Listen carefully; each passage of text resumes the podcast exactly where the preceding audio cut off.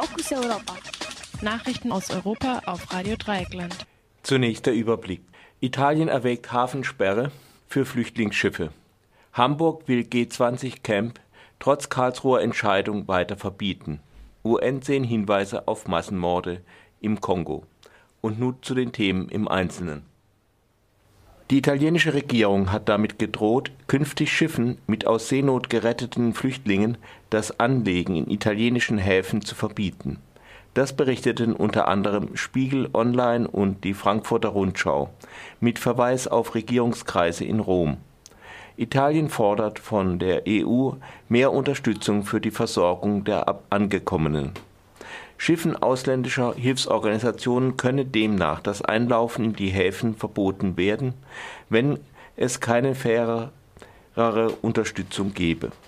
Derzeit sind mehrere Hilfsorganisationen mit eigenen bzw. gescharterten Schiffen im Mittelmeer unterwegs, um in Seenot geratene Menschen zu retten. Schiffe der EU-Grenzschutzagentur Frontex sollen von diesem Verbot nicht betroffen sein Italiens EU-Botschafter Maurizio Massari habe sich deshalb am gestrigen Mittwoch mit EU-Innen- und Migrationskommissar Dimitris Avramopoulos in Brüssel getroffen. Dieser lobte einerseits die italienische Regierung und forderte mehr Unterstützung durch die EU.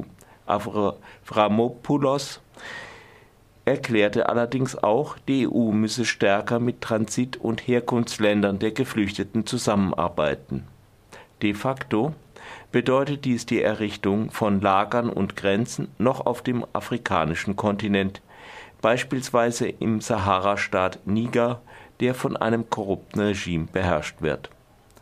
Allein dieses Jahr sind bereits 73.000 Flüchtlinge in Italien angekommen.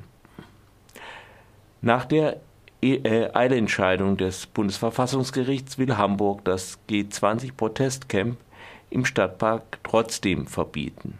Dies erklärte die Versammlungsbehörde der Stadt mit Verweis auf weiten Spielraum, den das Gericht gelassen habe. Karlsruhe hatte zuvor angeordnet, dass über das Protestcamp noch einmal neu entschieden werden müsse. Diesmal auf Grundlage des Versammlungsrechts nicht, wie zuvor, mit Verweis auf die Grünflächenordnung.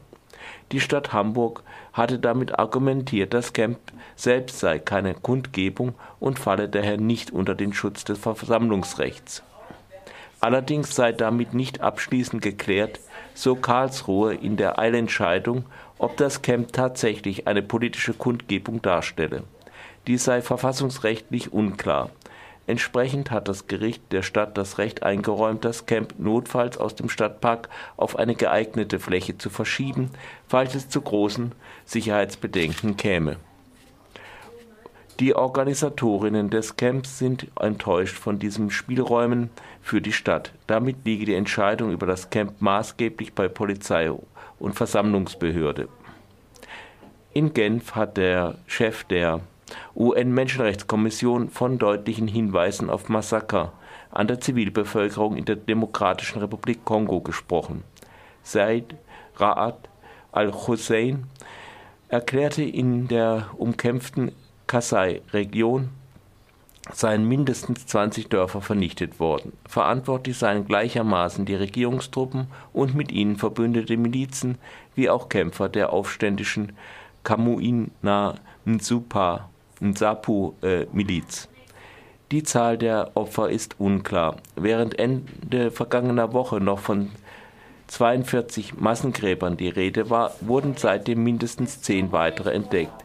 Die kongolesische katholische Kirche, die als einigermaßen verlässliche Quelle gilt, spricht von mindestens 2383 Getöteten in den letzten Monaten. Die Kämpfe in der Region begannen vor knapp einem Jahr nachdem lokale Eliten zum Widerstand gegen den autokratisch herrschenden Präsidenten Joseph Kabila aufgerufen hatten. Kabila weigert sich bislang, nach dem verfassungsgemäßen Ende seiner Amtszeit zurückzutreten. Auch weiterhin ist völlig unklar, wann Wahlen stattfinden werden.